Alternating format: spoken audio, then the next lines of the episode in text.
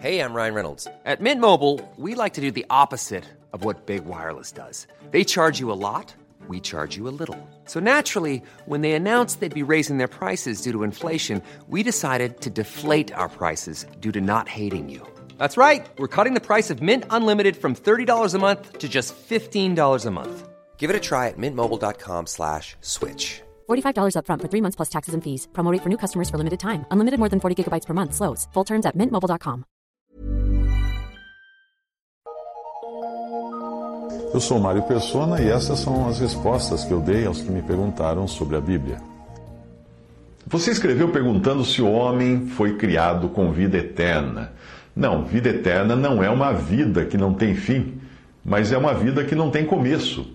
É a vida que não apenas não está sujeita ao tempo, como é uma vida única, que ela, porque ela vem de Deus e ela está em Cristo.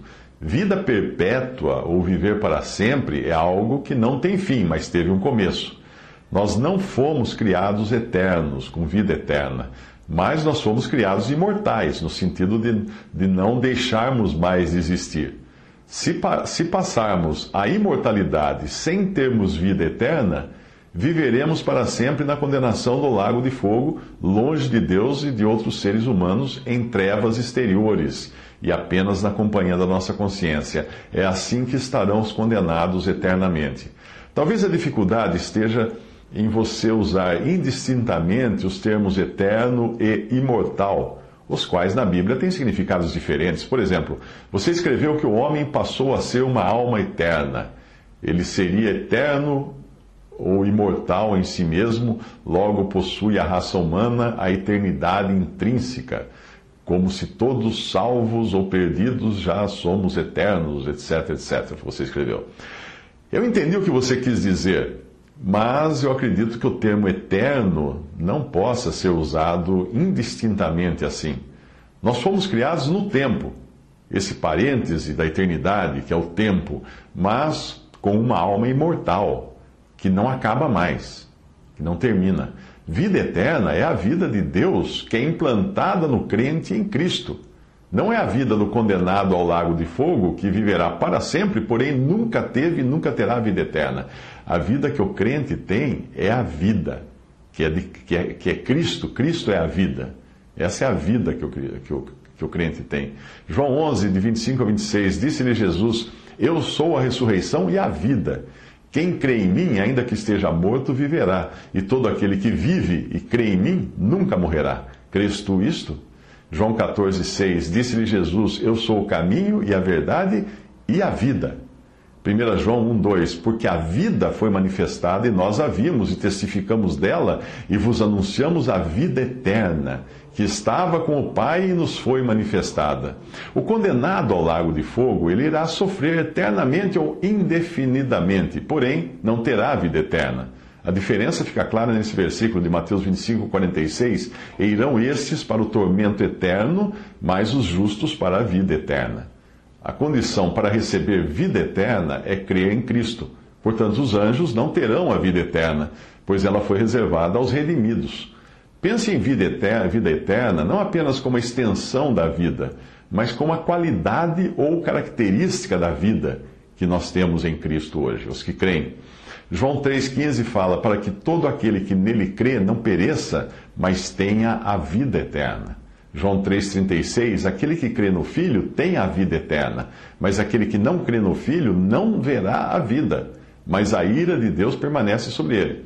Quando a Bíblia fala em perecer, isso deve ser entendido também dentro do contexto do que é vida eterna e do que é viver para sempre.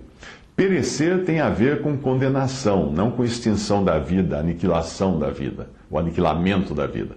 Uh, João 3,16, porque Deus amou o mundo de tal maneira que deu o seu Filho unigênito para que todo aquele que nele crê não pereça, mas tenha a vida eterna. É no contexto de término da vida terrena que fala o versículo que você citou lá em Ezequiel.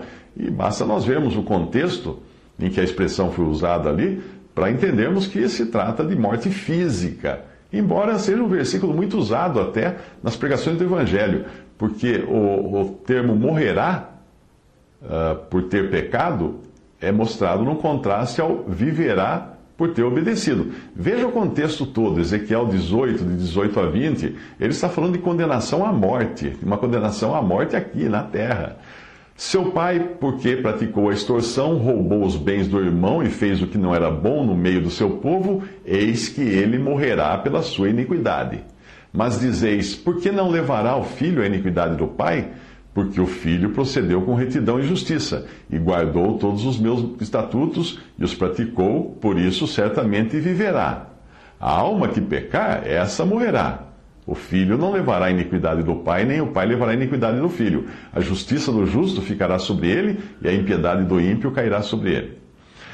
Outro detalhe importante a ser observado é que o crente não recebe a vida eterna por ser algo que Cristo tenha e a dê ao que crê, mas por este receber a Cristo. O qual é a vida? Não é, não é o caso de Cristo ter a vida, ele é a vida. Quem tem a Cristo tem vida. Quem não tem, continua morto nos seus delitos e pecados. E é assim que passará pela segunda morte, a condenação eterna, depois de ter passado pela primeira morte nesta vida. Enquanto isso, o crente passou pelo novo nascimento e, portanto, não verá essa segunda morte. Quem nascer uma vez, morrerá duas. Quem nascer duas, morrerá uma. Ou nem morrerá, se for arrebatado antes disso. Talvez a melhor definição do que seja eterno esteja nessa passagem de 2 Coríntios 4, 18 não atentando nós nas coisas que se veem, mas nas que se não veem.